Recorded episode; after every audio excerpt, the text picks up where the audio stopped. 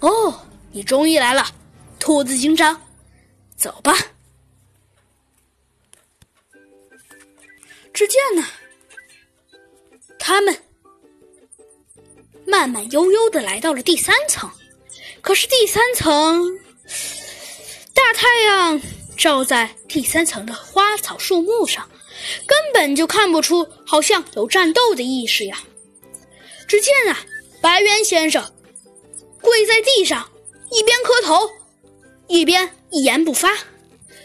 猴子警长慢慢悠悠地走到白猿先生身旁，嘿嘿地笑着说：“哼哼，我跟你说过的，白猿先生，迟早你还是得投降的。怎么了？第三层没有陷阱了？”可是白猿先生还是没有抬起头来。这时，忽然小鸡墩墩大叫了起来：“注意注意，猴子警长，小心身后！”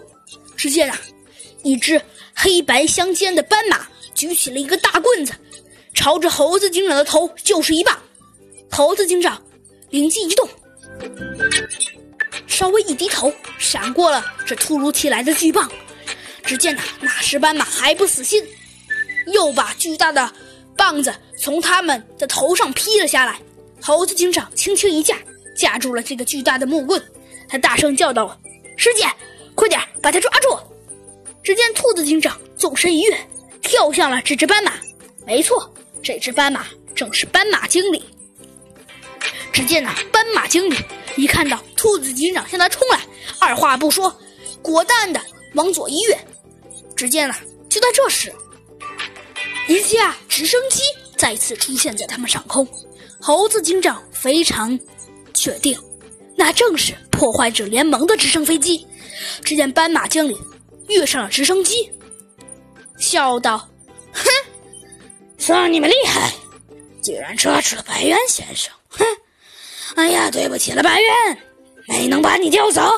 哼，我们走吧。”只见直升机慢慢的向上开走，只见直升机底下，白猿先生传出来了不服气的声音：“好你小斑马，你居然敢欺骗我！你说好的。”可是还没等他说完，只见直升机。已经消失不见了。猴子警长果断的拿出了一双银晃晃的手铐，铐在了白猿先生的双手上。哼，白猿先生，你最终还是掉落在了我们的手里。随着几声警笛，只见呐，白猿先生又被绳之以法了。白猿先生知道。这次啊，等待他的是法律的制裁，不是死刑啊，可能就得判刑。如果他幸运的话，没准得坐牢好几百年呢。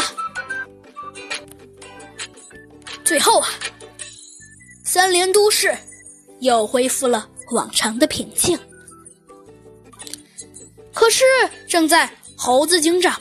睡觉的时候，忽然小鸡墩墩敲响了他的办公室的门。猴子警长慢慢的站起身来，把门打开，只见小鸡墩墩手里提着一个大袋子。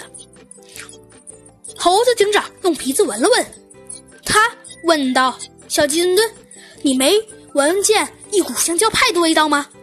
小鸡墩墩嘿嘿一笑，说道：“嘿嘿，猴子警长，看来你的鼻子很好使嘛。”我正是给你买了香蕉派，你要吃吗？